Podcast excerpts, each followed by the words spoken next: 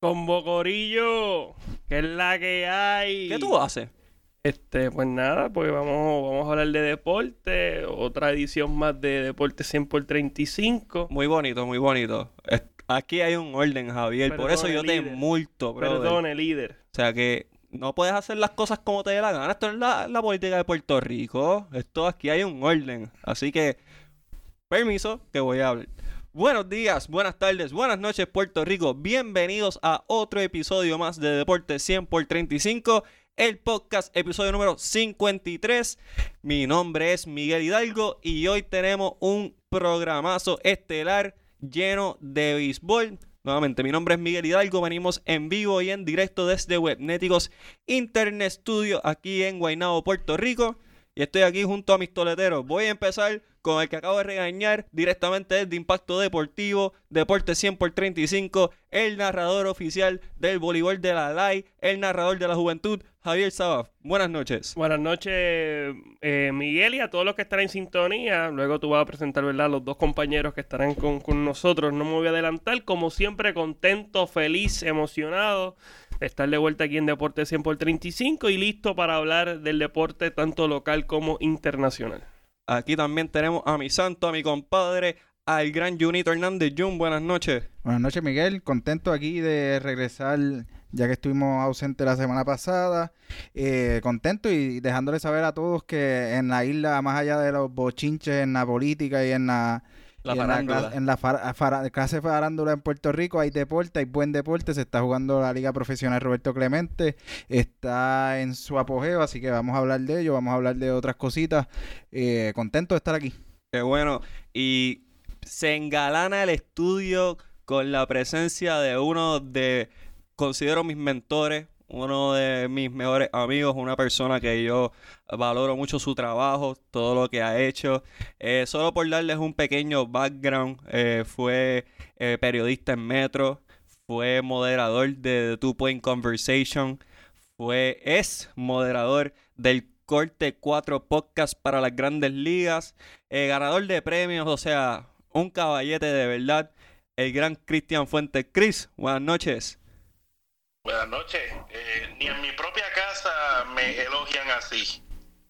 Bueno, está- estás aquí en tu segunda casa, estás aquí en Deporte 100 por 35, el podcast y mano, en verdad, yo sé que esto fue improvisado, sé que fue último minuto, pero en verdad a mí me alegra mucho que tú estés aquí con nosotros y vamos a tener un programazo. Por invitarme. Un honor. Y Chris, para que sepan, también es un entusiasta de las películas. Y ahora tiene un blog que se llama For Film's Sake. Así que con ese tema vamos a traer algo bien interesante junto a Chris. Pero vamos a empezar con lo que está ahora candente, que es el béisbol invernal aquí en Puerto Rico. La Liga de Béisbol Profesional de Puerto Rico, Roberto Clemente, lleva dos semanitas. Tengo aquí integrantes de este grupo que en el chat ya estaban fronteando de que mis criollos están eliminados, pero nada más llevan dos semanas. Eh, los gigantes de Javier, los gigantes de Carolina con marca de 6 y 2 están marcando el paso. Los cangrejeros de Santurce, que creo que son de Jun porque tiene una gorra de ellos, tienen marca de 5 y 3. Los indios de Mayagüez de José Enrique Bartolomé Torres de ESPN tienen marca de 4 y 5. Mis criollos de Caguas tienen marca de 3 y 4 y cogiendo momento un poco a poco. Y los atenienses de Manatí tienen marca de 2 y 6 en lo que va de campaña. Javier, ya que tú eres gran fanático de estos gigantes de Carolina que fueron senadores de San Juan en un momento dado, Yo soy fanático de los senadores de San Juan. Por obligación, pues pasa a ser fanático de los gigantes de Carolina.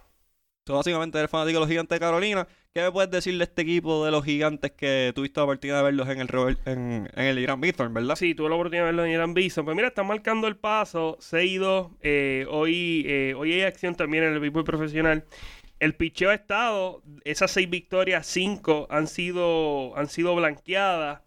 Eh, han lucido a mil maravillas. La efectividad del picheo colectivo ha estado en punto .85, que es más que positiva, ¿verdad? Para, para ya eh, pasado ya eh, ocho partidos eh, disputados. La ofensiva, pues no ha estado todo consigo. Ningún equipo ha bateado. El más que está bateando son los Criollos de Cagua. Están bateando apenas eh, 2.30. el equipo de Carolina, dirigidos por, eh, por Alex Introm, han hecho el trabajo en los últimos años. Era un equipo, ¿verdad?, que estaba compuesto por jugadores eh, jóvenes. El caso del de Malburgo, que ¿verdad? el jugador más joven en, batear eh, 400 en el béisbol profesional tení- tenían también otros jugadores jóvenes y poco a poco pues Alex Intron le brinda la oportunidad a estos muchachos y han lucido muy bien, vamos a ver hasta dónde llegan. Yo los tengo clasificando a la postemporada. No sé si termina en la primera posición. Yo creo que el equipo de Santurce va a continuar mejorando. Están luciendo muy bien. Juegan para marca de 5 y 3. El equipo de Mayagüez. Yo creo que Mayagüez año tras año es tal vez el 1 uno y 2, ¿verdad? En esa, en esa contienda por, por el favorito. Eh, los Criollos de Cagua, a mí, eh, más allá, ¿verdad? De, de que yo sé que tú eres fanático y demás, no, no me convence. Y los atenienses de Manatí regresan al béisbol. Tienen varios jugadores que, que, en el pasado han muy bien, como el caso de Felipe Báez, que fue iniciador con el equipo de los niños de Mayagüez. Así que vamos a ver cómo lucen. Yo creo que el equipo de los gigantes se va a mantener jugando una mu- muy buena pelota. El picheo encabezado por Héctor Santiago es un lujo. Hace mucho tiempo yo no veía un, un lanzador establecido en el béisbol de, en el béisbol de la Grandes Ligas que viniera a iniciar aquí. Hay que ver si él termina, ¿verdad? La temporada con los gigantes de Carolina. Este año no tuvo todas consigo en el mejor béisbol del mundo. Estuvo participando con dos equipos, con los Mets y me parece que con el equipo de Chicago, con los Medias Blancas. Así que vamos a ver, vamos a ver cómo lucen, cómo lucen lo- los gigantes de Carolina. Eh, que yo, ¿verdad? Yo espero que regresen a la tierra prometida, el campeonato que ya para allá, para el 2000, creo que fue 2005, 2006, llegaron campeones dirigidos eh, bajo la tutela de Lino Rivera. Mencionando un poco de información de los gigantes de Carolina, entre los jugadores claves está el de Mar Burgos, como mencionó Javier, está batiendo ahora mismo 261. Eh, Anthony García, luciendo enorme, batiendo 429. Eh, Osi Martínez también ha tenido un rol protagónico. Estos tres han sido como que los pilares de estos gigantes durante el principio de temporada. Nuevamente el picheo ha sido la, carta de presentación, Néstor Santiago. Tienen a un japonés de nombre Seiji Tanaka que también ha lucido muy bien. Así que este equipo Carolina, dentro de todo, está luciendo muy bien con los jugadores que tiene. Hay que ver si esos jugadores japoneses se quedan. Esa es una de las incógnitas que también tienen mis criollos. Y si pueden mantener un buen paso esos bateadores. Y también tienen jugadores como Brian Navarreto, que es el único jugador que tienen los Yankees en su finca menor. Y Chris me corregirá, ya que él es un Yankee eh, boricua. Así que eh, tienen un núcleo joven. Chris, ¿conoces algún otro boricua dentro de los Yankees en la finca menor? La realidad es que no. Eh, los Yankees han estado un poquito eh, malitos en eso en años recientes, ¿verdad? De, de tener boricua en su sistema por ahí. Digo, pero tengo unos mejores sistemas. Tengo a, Chris y yo somos polos opuestos. Chris es Yankee, yo soy Rexo y peleamos todos los días. Somos Skippy y Steven A, pero hoy nos vamos a comportar porque para mí es un honor tenerlo aquí. Eh, vamos a brincar a los cangrejeros. A los cangrejeros Miguel, de antes Santurce. de cerrar ¿verdad? con el equipo de los gigantes, quiero señalar que hace unos años ellos agregaron ¿verdad? toda la estadística, la analítica que han invertido y yo creo que se están viendo los frutos.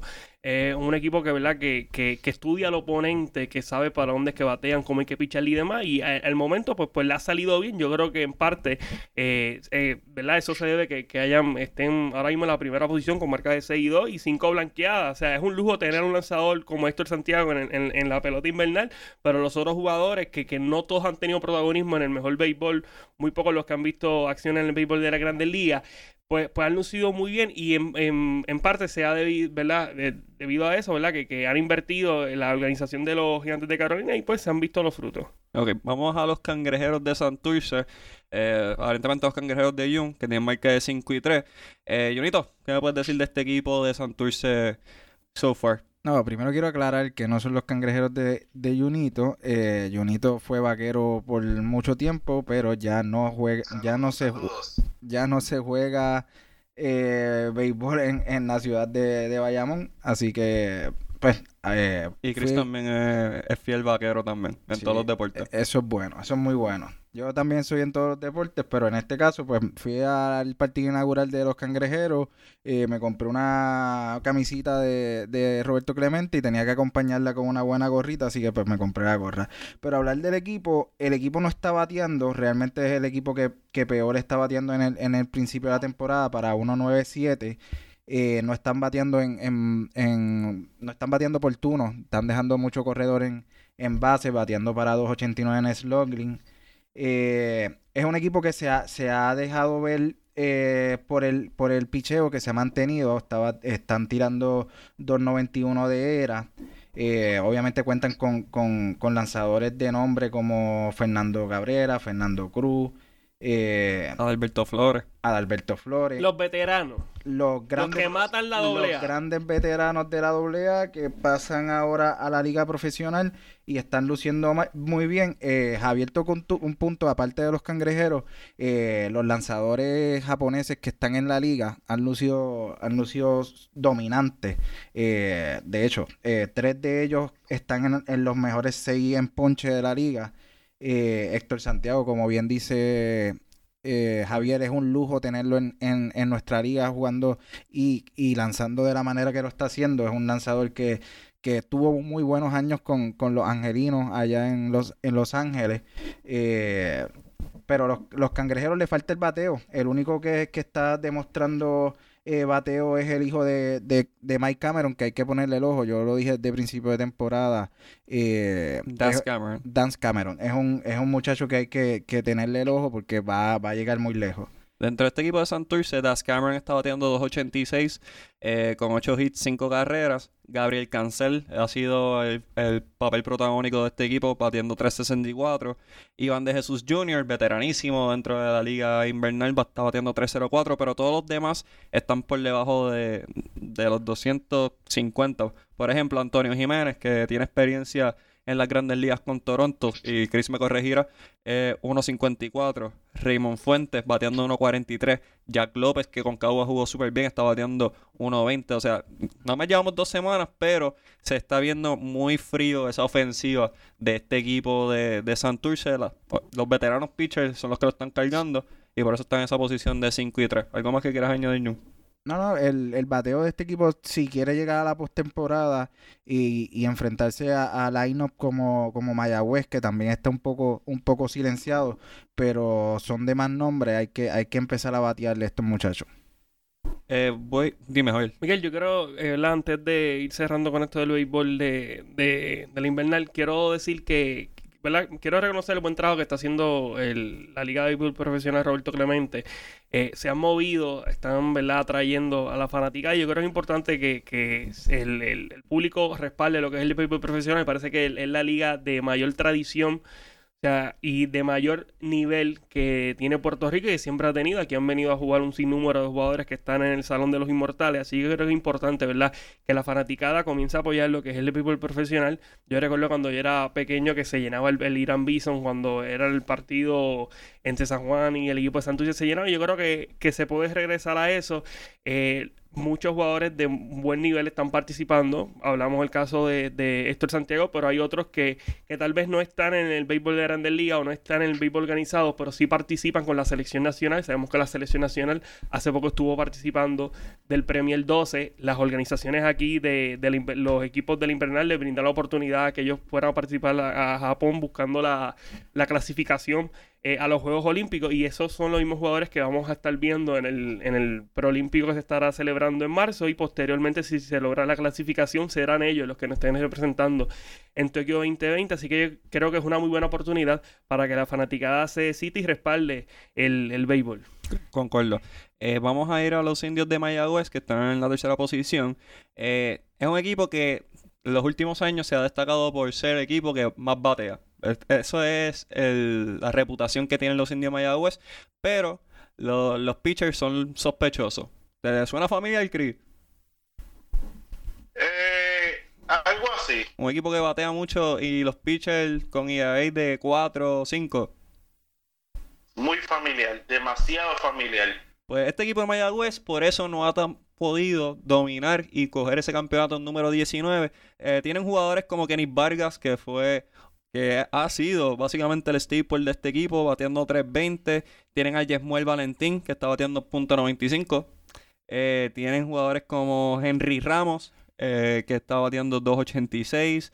Eh, tienen a Carlos Corporan batiendo 2.38. O sea, el equipo no está batiendo particularmente bien. TJ Rivera está batiendo 2.67. Él juega con los Mets, ¿verdad? Él estuvo, él yo creo que ya está inde- independiente, pero estuvo un tiempo en los Mets, eh, vio acción en la, en la Gran Carpa. Tienen a Dani Ortiz, que es un veterano en las ligas de Puerto Rico. En el caso de T.J. Rivera, me parece que estuvo participando en el béisbol de la República Dominicana antes que iniciara la, la pelota invernal. Yo creo que si es hombre por hombre, el mejor equipo lo tiene el equipo de los niños de Mayagüez. Ofensivo.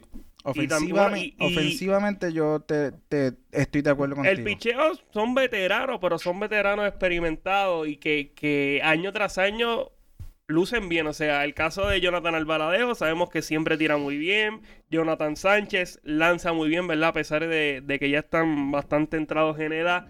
Así que yo, yo, a mí me parece que hombre por hombre, incluyendo el cuerpo monticular, el mejor equipo lo tiene el- eh, los indios de Mayagüez. Yo, yo difiero masivamente, especialmente en el lado del picheo. En el bateo te la puedo O sea, comprar. tú, tú tienes, tú tienes a Yemuel Valentín. Que está bateando punto Está bien, 96. pero ha sido uno de los bateadores más consistentes en los pasados. Él, él drafteó en el 2012, así que durante esta década ha sido uno de los bateadores más consistentes en el béisbol No, y, invernal. y él venía bateando bien con la selección de Puerto Rico, Sí. o sea que Cuentan con Yariel González, que lució muy bien en el béisbol organizado. El Pulpo Rivera, que para mí es uno de los principales prospectos que tiene el béisbol puertorriqueño. TJ Rivera, sabemos, ¿verdad? Ya eh, ha, ha visto acción en el béisbol de Grandes Ligas, estuvo con la selección nacional. Kenny Vargas, Grandes Ligas, jugó en, en Japón. O sea, Dani Ortiz, Henry Ramos. Yo creo que hombre por hombre es el mejor equipo Carlos Corporán fue el, mejo- pues. eh, el mejor catcher de la AA. con experiencia en el béisbol de Grandes Ligas. También tienen al hijo de Edward, Edward Guzmán. Yo creo que es un muy buen equipo. Ofensivamente, pero siempre el talón de Aquiles de este equipo ha sido en los últimos años el ¿Tú crees? El- los el picheo. Claro, o sea, tenían todo para ganar el año pasado. El año pasado también tenían a Noel Cuevas. O sea, tenían un equipazo y no pudieron responder porque lo- los pitchers no responden por, por ellos cuando las millas cuentan. Por eso no han podido ganar un campeonato en los últimos cuantos. 5, 6, 7 años. Porque normalmente las finales ahora mismo es Santurce y Cagua. Esos Sí, son los sí, equipos que es están llegando. eh, en, en todo el béisbol organizado vemos como... Junito, una pequeña pausa. ¿Qué llegó Cabo el año pasado? ¿Ah? ¿Qué No llegó. Cabo el año pasado? Llegó casi último. Ok, está bien.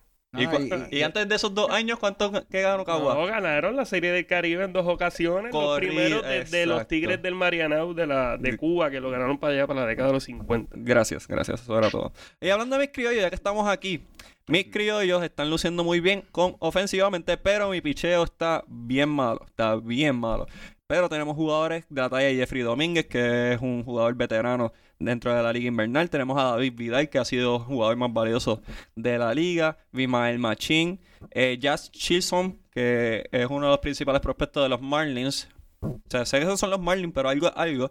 Eh, y, y tienen a Monte Harrison, que solamente lo he visto en un partido, lució muy bien, pero nada más está valiendo unos 74. Y Sam Travis de nuestros medias rojas de Boston, digo nuestros por mí por Jun, sé que Chris no, no tiene ningún tipo de asociación, así que somos Jun y yo solamente. Y Sam Travis, que está jugando muy bien. ¿Perdón? ¿Quién? Sam Travis. ¿Quién es utility y juega en la primera base, pero la primera base de nosotros está muy llena al momento. Muchas gracias, Chris. Punto es que nuestro bateo está muy bien. Ahí está Hisanori Yasuda, que es el principal prospecto de este intercambio que hubo entre los criollos y la liga japonesa. Así que tenemos eso también, pero nuestro picheo está muy malo. Eh, Luis Atilano normalmente es nuestro lanzador como que premier, no ha lucido muy bien en cuestión de ERA. Eh, Daiki Yamamoto, también el ERA muy alzado. O sea, nuestro equipo está fallando en el picheo, pero todavía nada más llevamos dos semanas, vamos a ir apretando. Ya yo le dije a Javier que si perdía, pues le íbamos a pagar la comida. Es uno de nuestros muchos auspiciadores, puede ser The Crust, puede ser La Patria, que va a ser nuestra fiesta de Navidad, se lo estoy diciendo desde ahora. 27 de diciembre, nuestra fiesta de Navidad, Deporte 100 por 35, en de, allí en La Patria Resto Bar en Atorrey. Están todos cordialmente invitados. Vamos a estar nosotros, van a estar nuestros fanáticos. Puede ser que hayan atletas, no se lo puede decir porque después, tú sabes, quiero, quiero dejarlos en la intriga, pero hay invitados sorpresas, más nada les digo. Y Mira, yo, yo de los criollos lo que tengo que decir es que Ajá. ellos eh, de- van a depender de lo que haga Iván Maldonado, eh, que empezó muy mal la temporada, de lo que haga Orlando Román, que también comenzó muy mal la temporada. Eh, no te no, no te digo que les va a ir mal, pero si estos dos muchachos no, no enderezan, Muchachos. bueno, señores, Iván ya. Maldonado y Veteranos, Román, veteranos. Veteranísimos. Pero son, son los dos brazos principales de este equipo de los criollos, así que hay que, hay que ver si logran, y Luis Atilano obviamente, eh, logra enderezar eh, el, el camino. dirigido por Luis Matos, que también jugó su carrera con los criollos de Caguas. Y por último, tenemos a los atenienses de Manatí, que es un, equi- un equipo que está debutando esta temporada.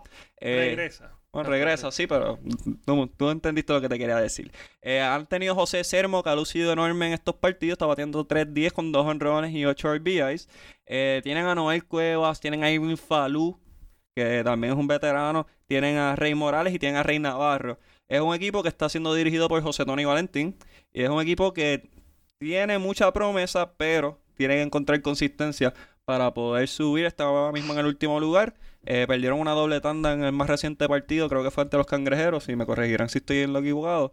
Eh, pero es un equipo que tiene mucha promesa, y pero le falta todavía, en mi opinión. Contra Mayagüez perdieron los dos partidos. Oye, es positivo, ¿verdad? Que por fin haya una- un quinto equipo en la pelota profesional. Sabemos que nuestra pelota eh, en un momento llegaron a ver, me parece que fueron ocho equipos. Eh, ¿Verdad? Yo creo que la meta es que, que regrese ese- esa sexta franquicia. Yo creo que lo ideal sería Ponce, que regresaran al orden de Ponce. Yo creo que una pelota profesional sin Ponce no es pelota profesional.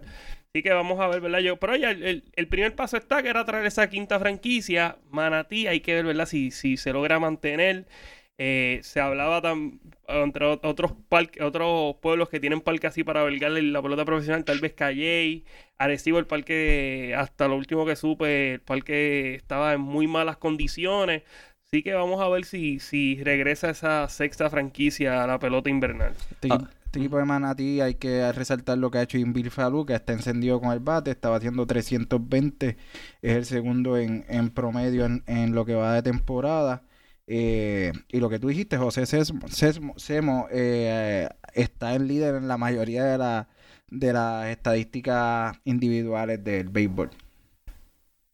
A mí me gusta pensar de los tiempos pasados. Yo soy un- una persona sumamente nostálgica y me gusta recordar esos tiempos de la pelota invernal en los 90, a principios de los 2000, que es cuando nosotros éramos eh, muchachitos pequeños que íbamos al parque y estaba lleno, como mencionó Javier anteriormente. Yo era bien pequeñito. Eh, Bueno, tú, sí, tú, tú eras un nene de 25 años, pero nosotros, Jun, yo y Chris, pues somos un poquito más veteranos y, y vi- vimos muchos, muchos peloteros de gran calibre aquí en Puerto Rico. Y pues me puse a pensar qué jugadores me, me recordaban a, a mi juventud, nuestra juventud. Y pues traje el tema, traje un post en Facebook eh, con nuestros fanáticos que mencionaron unos nombres, algunos oscuros, algunos conocidos. Y quiero hablar de eso, quiero hablar de eso un ratito con ustedes, qué jugadores ustedes recuerdan. Quiero empezar con Chris, que es nuestro invitado. ¿Qué jugadores tú recuerdas? Puede ser por equipo o puede ser simplemente jugadores singulares que se te ocurran que, que marcaron tu juventud cuando estabas viendo la invernal.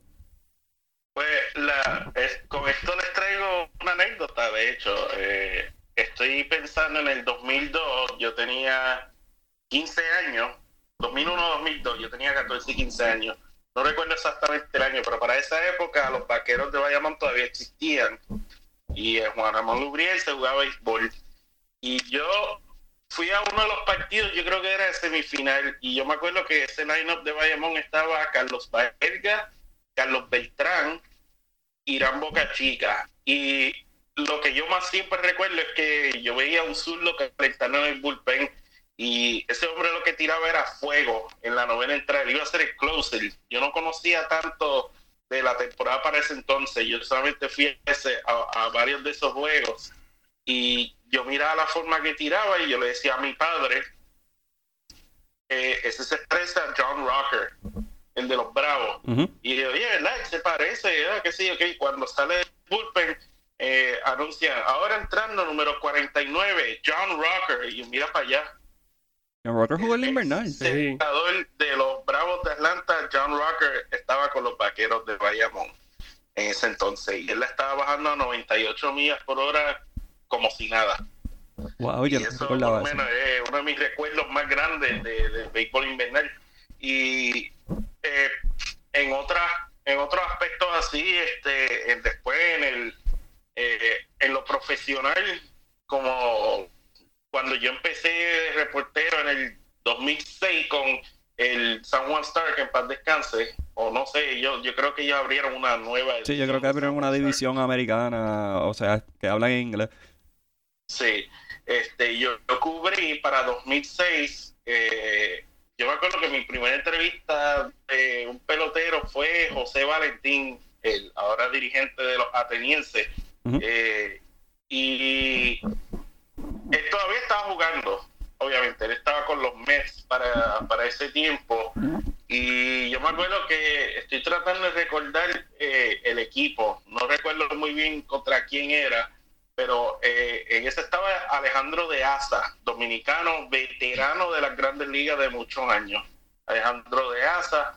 Y yo me acuerdo también eh, en un partido que yo fui, yo creo que para ese año, 2007, estaban los Lobos de Arecibo y Juan Igor González batió un jorrón en ese juego y todo el mundo se volvió loco. Eso, esos son mis recuerdos de, de la Liga Invernal eh, para esos años. Chris, este, pregunta que te hago. Ricky, ¿le jugó con, con Bayamón para esa época? Y también es una pregunta para Jun, porque yo no recuerdo con quién jugó Ricky Lede. Ugh, esa te la debo. ¿Ricky Lede jugó con ustedes, Jun? Yo tengo un vago recuerdo, pero ten- creo que sí. Creo que sí jugó el left field para los vaqueros de Bayamón. Ya que estoy contigo, Jun, ¿qué jugadores te recuerdan tu juventud de la Liga Invernal? Mira, pues obviamente, como te mencioné al principio, los vaqueros de Bayamón, eh, yo vivía literalmente al, al lado del parque, más o menos para la misma época que, que habla Chris. Chris, eh, Rubén Sierra. Rubén Sierra, el indio Duro. Sierra, realmente fue un jugador Indio. Que hasta el final, cuando eh, practiqué el béisbol, traté de emular su forma de bateo porque realmente para mí era imp- impresionante su altura, su movilidad. Entonces, mm, recuerdo como si fuera un, un recuerdo bien, bien vivo, eh, estando ahí en el, en el Juan Ramón Luriel. eh, el indio da un batazo por todo el right field que, o sea, alturas de Flamboyant, que es donde yo vivía, queda en la parte de atrás para, para el right field. Y la bola dio tan duro, o sea, le dio tan duro la bola que la bola salió del estadio, pasó la avenida que, o sea, o la calle que, que cruzaba, que dividía el estadio y la, y la urbanización, y la bola cayó en la urbanización, en las primeras casas de la urbanización. Ya, yo he pasado por ahí. Yo Eh, sé exactamente dónde es eso. Le- es lejos. es un, pa- es un palazo. Es lejos. sí, Y porque desde el plato hasta esa parte es lejos. el Rayfield, si tú te acuerdas, en el Rayfield había esta- estaba como el camerino, o sea, que era como el VIP del parque, que era un, un- como un local. Él le pasó, pero a millas por, de- por encima de ese, de ese local. Eh, es uno de, mis de, de mis recuerdos más vivos que tengo del, del, del béisbol cuando mi papá me llegaba a- a- al estadio. Eh, dando así nombres que, pues, del tema que tocaste en las redes sociales, que pusiste en, en, en, en Deportes 100 por 35, yo creo que una de las temporadas más que más se recuerda de, de, de- de la liga es cuando Edgar Martínez gana el título de, de bateo bateando 424. Obviamente yo era un niño, esto yo lo, yo lo he leído, lo he buscado. Mm. Pero yo creo que batear 424 en cualquier liga para mí es algo extraordinario. Yo creo que es una de las estadísticas que, que entiendo yo que es difícil que se van a batir aquí de la liga profesional. Ok. Por algo está en Cooperstown. Claro, claro. Javier, ¿qué jugadores? Yo sé que tú me tienes un listado, así que Javier, ¿qué jugadores te acuerdan tu juventud? Mano, yo, este listado está, está larguito, está bien larguito. Pues yo voy a empezar por la línea de Junito, de los 400. Ujú. Luis Daniel Figueroa. No Huicho. Luis Daniel Figueroa, tercera base, con los gigantes de Carolina. Uno de los mejores bateadores. Sea, uno, literalmente, uno de los mejores bateadores que ha tenido la pelota invernal. Eh, lo recuerdo, ¿verdad? Cuando yo era pequeño, defendiendo la tercera base. Él, por práctica, él tiene un hermano, Carlos Figueroa. A veces jugaba outfield también. Ellos practicaban en el Parque de Encantada. Yo por ese entonces jugaba pequeñas ligas en Encantada y ellos se pasaban ahí practicando. Y en verdad era, era, era exquisito ver a Luis Daniel bateando, dándole para todo. O sea, eso era en práctica y le daba para, para todos lados del parque. Para mí, uno de los mejores bateadores que ha tenido el, el béisbol invernal. Orestes Marrero. Recuerdo ese equipo de San Juan, el año exacto, ¿verdad? Pues no lo recuerdo, pero estaba Omar, eh, Omar, Omar García, estaba Orestes Marrero, estaba Dani González. Eh, era un gran equipo y Orestes Marrero era la primera base y en ese entonces jugaba primera base. Él era azul, yo también era azul, pues era uno de mis jugadores favoritos. Luluca, tercera base del equipo de los cangrejeros de Santurce. Y de los vaqueros de Bayamón también. Sí, pelo, él tiene el pelo largo. No sé si se recuerdan de, de Luluca. Eh, Héctor Porqui Villanueva. Muy duro. Criollo de Cagua. Durísimo. Eh, Villanueva también uno de los mejores bateadores y jugaba una pelota con mucha intensidad.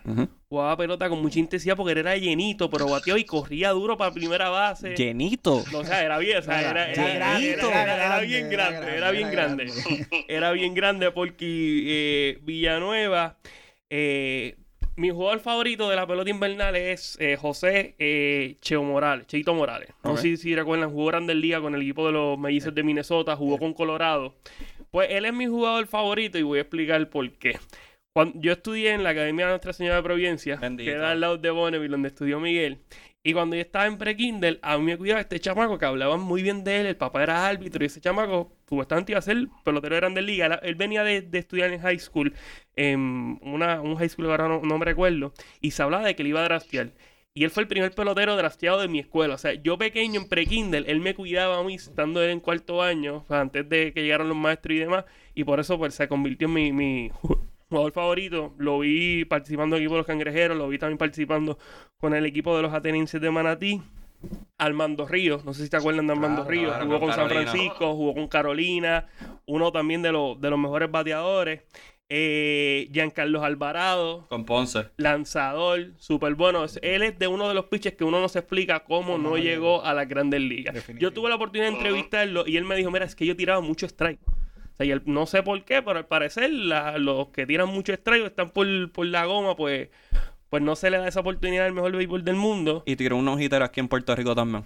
Ese dato no, no lo tenía a la mano. A Raúl González, recuerdo un, un juego de estrella. Antes se hacía juego de estrella entre la República Dominicana y Puerto, Puerto Rico. Se Rico. celebró en Irán Bison.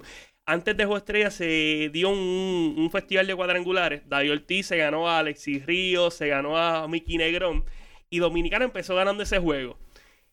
Llegó Raúl González al bate, dio un hombrón por todo el left field. O sea, que todo el mundo se quedó, wow, en serio, Puerto Rico le ganó ese, ese juego de, estrella. Dicky González, lanzador de los Gigantes de Carolina, fue el tercer abridor del, de Puerto Rico en el Clásico del 2006, uno de los mejores lanzadores que ha tenido Puerto Rico en los últimos 20 años. Dicky González fue a Japón, lució muy bien en Japón, él tuvo unos problemas fuera, ¿verdad? De, de- de- del béisbol, que eso lo limitaron bastante, pero ciertamente si, él, si a él se le hubiese brindado una oportunidad real en la Grandes Ligas, yo creo que él estuvo con el equipo de, de Tampa Bay, se hubiese establecido como un uno de los as. O sea, Joel Piñeiro y Javier Vázquez eran los dos mejores en ese entonces, pero el tercero en la lista lo era Dicky, Dicky González. Tengo un montón, tengo un montón, pero voy a ir, ¿verdad? Ya cerrando mi, mi listado. Eh, ¿Se acuerdan de Chepito Muñoz? Claro. José Chepito Fue Muñoz. dirigente y jugador, era bateador designado y, y dirigente. Anteriormente pues sabíamos que era infield de los criollos de Y Cagua. con los indios de Mayagüez también. Jugador dirigente. Sí, y entre los refuerzos, el equipo de los Lobos de, de, de Arecibo tenía un, un closer que se llama Edward Busachero. No sé si se acuerdan de Edward Busachero. No, yo no. Pues estaba imposible, de verdad. Eso llegaba a la novena entrada y era victoria para Arecibo porque iba a tirar el busachero. En ese entonces también el equipo de, de Arecibo tenía a Nelson Figueroa, que verdad es otro que tiene que estar en la conversación, que ha sido uno de los lanzadores más consistentes eh, durante este siglo en, en la, en la pelota invernal. Pero la lista sí, o sea, la lista mía es. Pues- Pero la voy a dejar ahí. Sí, te, te voy a cortar para yo mencionar mi lista porque también les tengo una sorpresa a ustedes. Pues yo concuerdo con Porky. Eh, Alex Cora, lo vi jugar el segunda base con, con los criollos de Cagua y Ciore también, porque él se lo alternaba con Luis López. UHS en la Eh, casa. eh, Ramón Vázquez, que es el dirigente actual de los, de los Cangrejeros de Santurce, también jugó mucho tiempo. Jorge Padilla, que para mí es uno de los mejores bateadores en cualquier nivel en béisbol de Puerto Rico. Excelente. Y, y aquí Chris y yo vamos a, a volver a Memory Lane. Eh, Chris, ¿te acuerdas de José Rosado, lanzador? Cheo Rosado. Sí, jugador estrella 1998 con los Reales de Kansas City. Así que Y, y es curioso Cheo Rosado porque cuando él se retira, él viene a la pelota a doble A y hace la transición de lanzador a, a outfield. Ah, y jugó con los Guardianes de Dorado como, como outfield en la pelota doble A. te tengo otro nombre, Chris. ¿Estás, ready? Vamos a ver. Ricky Bones, con los senadores de San Juan. Ricky. Barnes. Ricky Bones. Ese, ese es otro tremendo nombre. Y fue, un coach de bullpen en las grandes En la ligas grande- también. de- y fue coach de lanzadores de la selección de Puerto Rico para el clásico también. Y fue parte del Dream Team del 95 que Puerto Rico ganó la, eh, la A todo el Serie del mundo. Caribe. A todo el mundo y se ganaba el Team Rubio, pero esa es. otra conversación para otro momento. Pedro Valdés, Pero el de los, Durísima. de los senadores, uno de los bateadores más y de recios. Carolina y de los gigantes de Carolina. complicado, zurdo complicado. Pedro Valdés, uno de los mejores bateadores que yo he visto en mi vida. ¿Te Se acuerdas? tomó su cafecito en la Grandes Ligas. Y tú, este, Chris, ¿te acuerdas de Pedro Valdés? Pero Valdés no tengo muchos recuerdos de él. Pues te tengo, te tengo uno, te tengo uno que sí te vas a acordar. El bateador más recio que yo vi en la liga invernal se llama Wilfredo Coco Cordero. Oh, Es, bueno, ese es el bateador más recio que yo he visto en el béisbol invernal. Eh, los que sean de Caguas van a saber dónde estaba el periódico La Semana. Eso era lejos, era igual de lejos que el Lubriel de, de la casa de Jun. Y yo he visto a Coco Cordero meterle un jonrón que dio en la pared. No fue que rodó, o sea, le dio en el aire a la pared de la semana. El jonrón más vicioso que yo he visto en mi vida. Wilfredo Coco Cordero. José. Jugó, jugó con los Expos aquí en Puerto Rico. Y, y también. José Pito Hernández. Wow. Pito, El, el, el- yo creo que él llegó a tener la marca de cuadrangulares para un jugador nativo. Eso es correcto. Todavía la tiene. No, todavía la tiene. Eso- está difícil superarla. Sí, que jugó con los Cubs de Chicago Llegó Y también. tener- fue a, ju- fue a juego de estrella con equipos cerveceros de Milwaukee en el 2001. Lo único malo Sí. que sí, Sí, lo único sí. malo que tenía Pito Hernández fue un juego Sí, estrella. en el 2001, Sí, sí, sí. ese ha sido el juego de estrella que se quedó empate. Lo único malo que tenía Pito Hernández es que cogía demasiados ponches. Ah, pero eso Sí, lo hace Javier No, no, Baez. no, literalmente él cogía su- demasiado. Su bateo no era el más eh, el más oportuno, pero en, en fildeando era muy bueno y pues tenía el poder que, que era muy raro para un campo corto en, en cuando él jugaba, porque ahora ahora pasa, ahora hay un campo corto con poder.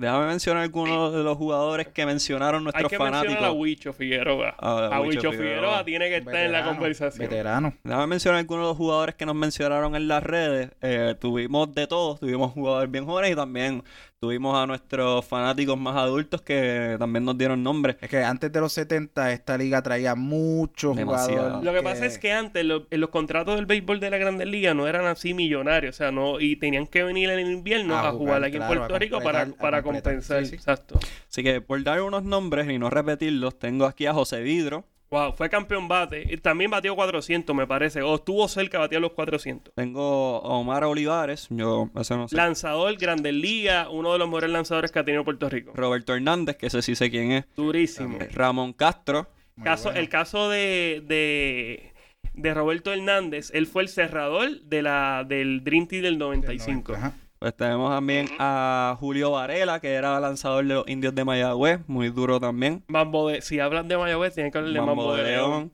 Eh, aquí tengo uno que fue, se fue super old school.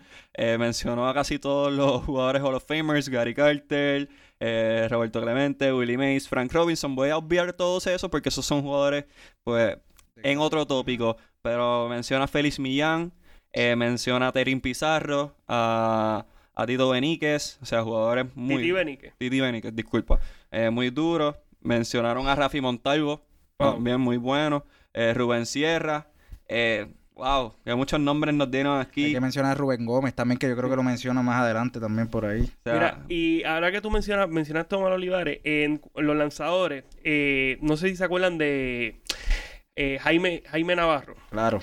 Jaime Navarro, o sea, fue Grandes Ligas, ¿verdad? Uno de los lanzadores más, más consistentes. Su padre también fue Grandes Ligas. Caso de su padre, el único pelotero nacido en Vieques que llegó al béisbol de la Grandes Ligas. Y Jaime Navarro, hasta principios de los 2000, estuvo iniciando en la, en la pelota profesional. O sea, estamos hablando de un lanzador que tiró en el béisbol de Grandes Ligas y también lanzó eh, gran parte, ¿verdad?, de, de su carrera en la pelota invernal. Y también tenemos a Benito Santiago. O sea, muchos jugadores, no los puedo mencionar todos por la falta de tiempo. Cándido pero- Maldonado, yo creo que no lo mencionaron, pero Cándido también dio buenos años aquí en, en Sí, la isla. así que muchos buenos jugadores.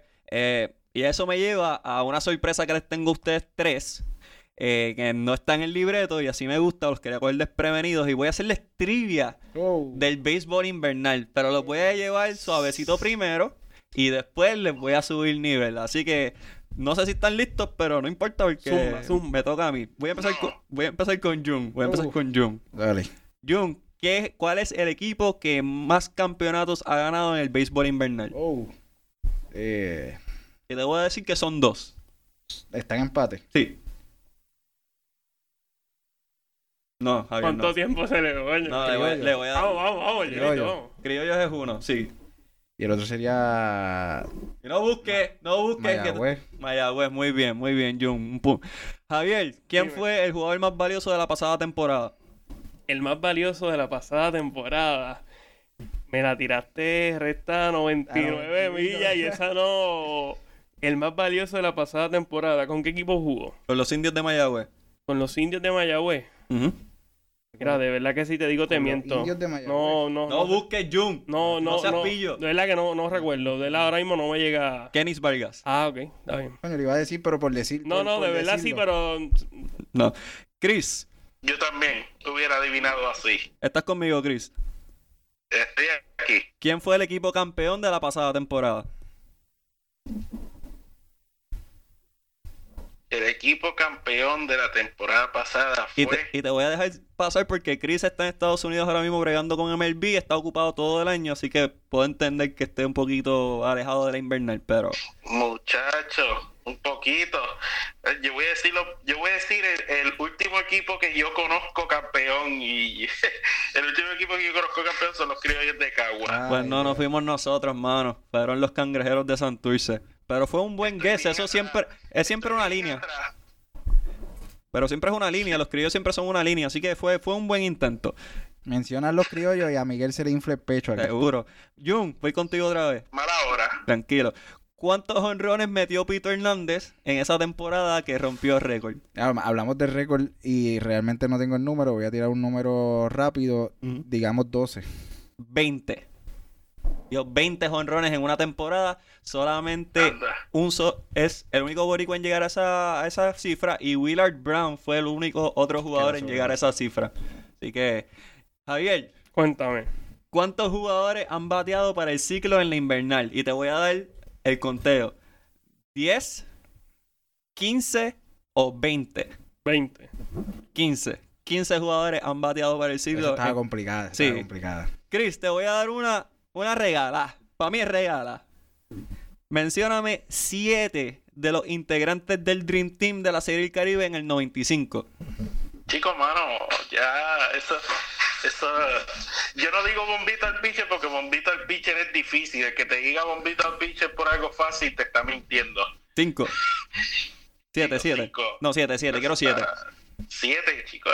Este, pues el Indio Sierra fue uno. Ajá. Este, que estoy pensando, Roberto Alomar, eh, Edgar Martínez. ¿cuántos llevo? Tres. 3. Ya 3. Eh, Carmelo Martínez. Sí. 4. Martínez. Sí.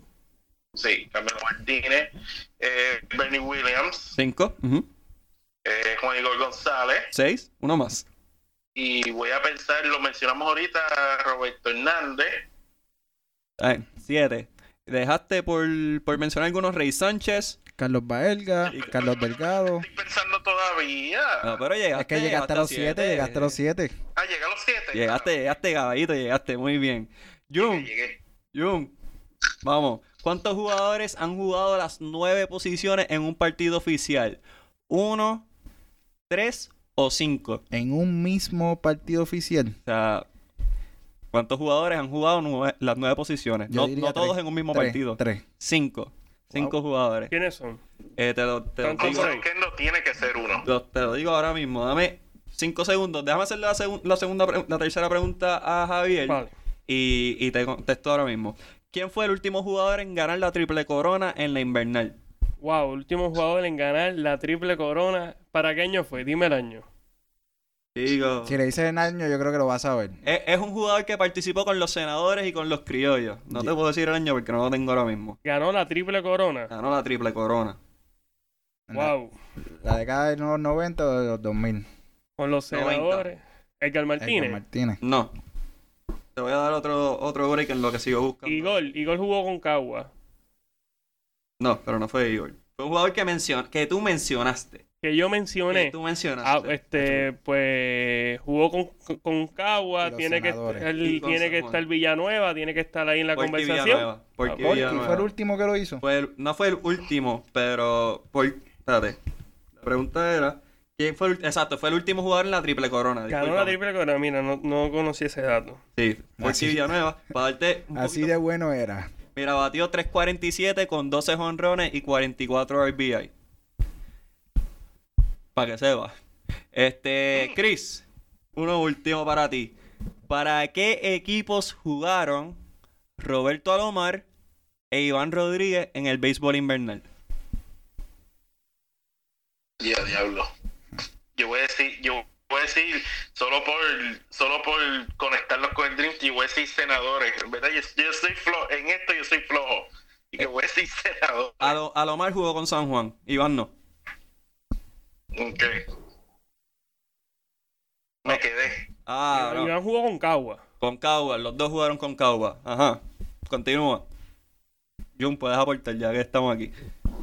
Por favor. Jugó con Santurce, yo creo que ¿Quién de los dos? eh, Alomar jugó con Santurce. Alomar jugó con Santurce, eso es correcto. Le falta un equipo de Alomar y le faltan dos de, de Poch. Poch jugó con Mayagüez. Con Mayagüez. Sí, yo. Ah, no es muy difícil, vamos a ir sacando, vamos a ir eliminando. Este, me, ¿cu- ¿cuántos equipos me faltan de Uno Alomar? de Poch y uno, de Alomar, uno- uno de cada uno, exactamente. Alomar jugó con Ponce. Alomar jugó con Si Ponce. eres nativo de Ponce. Eso es correcto. Y me falta el, el otro equipo que jugó Poch Rodríguez. ¿No fue también con Ponce? No, No. Arecibo, no. Bayamón. Bayamón. Digo, ¿qué, qué te faltaba decir? No, no, Los Bravos de Sidra. Sea, los mencionaste todo, pero sí. Aguadilla. Y para contestar la pregunta de quiénes han sido los jugadores que han jugado las nueve posiciones, José Oquendo, José Chepito Muñoz, Edwards Guzmán, Antonio Tony Rodríguez y Agustín Sánchez. Esos son los cinco jugadores Pegué una. que han jugado las nueve posiciones en un juego gracias a, eh, a esta información que se encuentra en béisbol101.com con Jorge Colón Delgado, historiador premier del béisbol en Puerto Rico. La enciclopedia del béisbol y del hipismo puertorriqueño. Así que los cogí desprevenidos, me gustó mucho el juego. Vamos a tener que repetirlo en otra ocasión. Me gusta, me gusta. Oye, y, la- y pegaron par. Miguel, ¿y quién fue el primer campeón bate de la pelota invernal? No sé, no tengo ¿Quién idea. fue? Pedro Perucho. Hidalgo. No, yo ni, ni cerca, H, yo no puedo bater ni, ni en softball. Pero Chris, ahora que estamos hablando de béisbol y, y como que me dio nostalgia, sé que estás en un proyecto que se llama For Film's Sake. Y pues ya que estamos aquí, vamos a combinar tu pasión por el béisbol y por las películas. ¿Qué cinco películas de béisbol tú le dirías a alguien que tienen que ver en su vida? Bueno, eh, primero, eh, depende de cuál es el gusto, pero si tú quieres ver algo más histórico, yo creo que tú debes empezar con 42, que es bastante reciente, 2013. Eh, Chadwick Boseman, que la gente conoce como Black Panther en las películas de pues, Black Panther y The Avengers. Eh, él interpreta a Jackie Robinson. Esa eh, es eh, una, un buen recuento de su temporada novato en las grandes ligas. Y pues esa es muy buena para eh, considerar si era un fanático de historia. Si te gustan más los números, pues la, la obvia es Moneyball, 2011, eh, Brad Pitt, eh, dirigido por Bennett Miller, escrito por Aaron Sorkin. Tremenda mezcla ahí. Y es básicamente esa película, yo la comparo con The Social Network, en el sentido de que esa película predijo eh, más o menos el béisbol moderno. Nosotros en ese momento es Moneyball. Acá le decimos Analytics ahora. Y eh, eh, eh, utilizando otros números fuera de los que conocemos para evaluar jugadores. Para mí, mi favorita, mi película favorita de béisbol, y ya yo puedo escuchar a Miguel eh, rodando los ojos, Sí. mi película favorita de béisbol es 61. Esa es eh, la historia de cuando Mickey Mantle y Roger Maris eh, tuvieron la carrera por el récord de jonrones en 1961. Esa película es de HBO, dirigida por el actor Billy Crystal, muy buena. Eh, película sobre todo lo que ellos pasaron durante esa temporada. Es más bien centrada en Roger Maris. Ah, así que esa es una que yo les recomendaría. Ujú. Eh, una que es muy buena, que yo se la recomiendo eh, a todas las personas que quisieran aprender sobre la historia del béisbol al principio del siglo XX, eh, Eight Men Out. Esa película trata del escándalo de los White Sox de Chicago en la Serie Mundial 1919, en el que ocho jugadores frustrados por la mala paga que recibían, eh, recibieron dinero eh, de otras personas y de apostadores para perder la Serie Mundial a propósito. Y, y, pues, la- como si conocen la historia, pues ellos pues eh, llegaron a juicio y esos ocho jugadores quedaron fuera por siempre del béisbol. Y una que, que es muy esta es bien oscura eh, 1994 yo creo que es la película Cobb es eh, la historia del pelotero legendario Ty Cobb. No es la vida de él sino es un periodista sentándose con él a escribir un libro de su vida ya él viejo. Y Ok. eh, esa es una que no mucha gente conoce, pero es una personal favorita mía. Eh, esas cinco, eh, yo se las menciono. No menciono las clásicas que mucha gente le gusta hablar, The Sandlot, eh, eh, Major League. Yo, soy un poco más oscuro en mis gustos, pero por lo menos yo me fui, me enfoqué más bien en, en cosas más verídicas. Eh, nosotros aquí habíamos tocado este tema antes y muchos mencionaron, creo que Javier mencionó la de 61 Yo también. y, y John también le encantó. De las películas que a mí me gustan, y es por añadirle, pues The Sandlot, Major League, eh, Summer Catch, que es más comedia romántica, pero a mí me gusta porque es una buena trama también. No sé si te acuerdas de Summer Catch de Freddie Prince Jr. y... Que, que es muy buena para mí. este, For the Love of the Game, que es Kevin Costner. Kevin eh, Costner. que ha salido en todas las películas de béisbol. Kevin Casi Costner es todas, como. Chris, hay un, hay un back- como que un backstory para eso, porque Kevin Costner hace tantas películas de béisbol. Que tú sepas. la eh, yo yo no yo no conozco yo solo sé que él es bien fanático del béisbol eso es la única manera que yo lo puedo explicar y Sí, sí, que- él hizo esa él hizo este For Love eh, Bull Durham y Field of Dreams que es como que una de las tres películas más icónicas de, del béisbol Sí, que, que, que, seguramente le gustaba buscar papeles relacionados al deporte, por, al deporte del béisbol, por, por, Y por las, su vi to- gusto. y las vi todas. Yo vi Field of el, Dreams. el año que viene el, el 2020 eh, va, se va a celebrar un partido en el Field of Dreams Sí. en honor a, a la película A la película. ¿En serio? Sí, sí, sí. Ya, yo quiero ir, Hacho.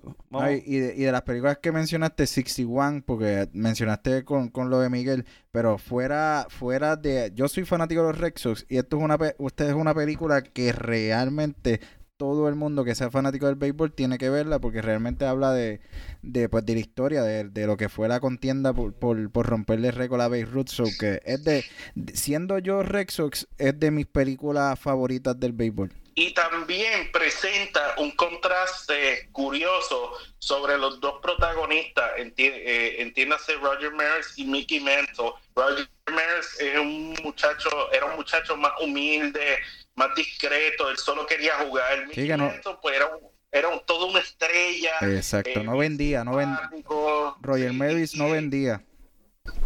Exacto, y, y eso era, y, y, y, y eso enseña cómo el fanatismo, la gente a lo mejor piensa, bueno, la gente antes, la- soy igual de fanático en 1961 como lo son en 2019. Eso mismo yo presentaba. Eso mismo yo presentaba en aquel momento cuando hablamos del- de la película, que los fanáticos yankees siguen siendo igual. Ok, vamos a... Fanáticos en general. Sí, sí. Porque pues aquí Javier, empezamos Chris y yo y, y no paramos. Este, ya estamos llegando a nuestro final. Eh, Jun, ¿dónde te pueden seguir en las redes? Riedes Hernández en Facebook, Riedes H en Instagram. Javier, ¿tienes un anuncio antes de decir Mira, sí, redes? antes de irnos, durante esta semana sal- eh, han salido varios, rota- varios varios reportajes sobre Rachel Orbeta, nuestra principal marchista, la mejor marchista en la historia de eh, de Puerto Rico y ella pues aún no ha logrado la clasificación a los Juegos Olímpicos, sin embargo no, no cuenta con los recursos, ¿verdad? Para poder dar los viajes para competir en, la, en las carreras que, que brindan oportunidades para lograr la clasificación. Toda aquella persona que quiera ayudar a Rachel lo puede hacer a través del, de ATH Móvil, el 787-408-5954 408-5954. Al momento, y está entre las primeras 60 eh, en el ranking mundial. Se suponen que las 60 logren la clasificación a los Juegos Olímpicos, pero para ella asegurar su clasificación tiene que hacer las marcas y para hacer las marcas tienes que viajar. El primer viaje va a ser a eh, Australia en el mes de febrero. Duro. ¿Y Javier, dónde te pueden seguir a ti? Mira, me pueden seguir en HubSabat, en Twitter e Instagram y en Facebook Impacto Deportivo Radio PR y estamos los sábados de 2 a 3 de la tarde en Impacto Deportivo. Chris. Bueno, pues a mí me pueden seguir por Twitter, at ChrisFuentes24. Eh, también eh, voy a tirarme aquí el guía de la pauta.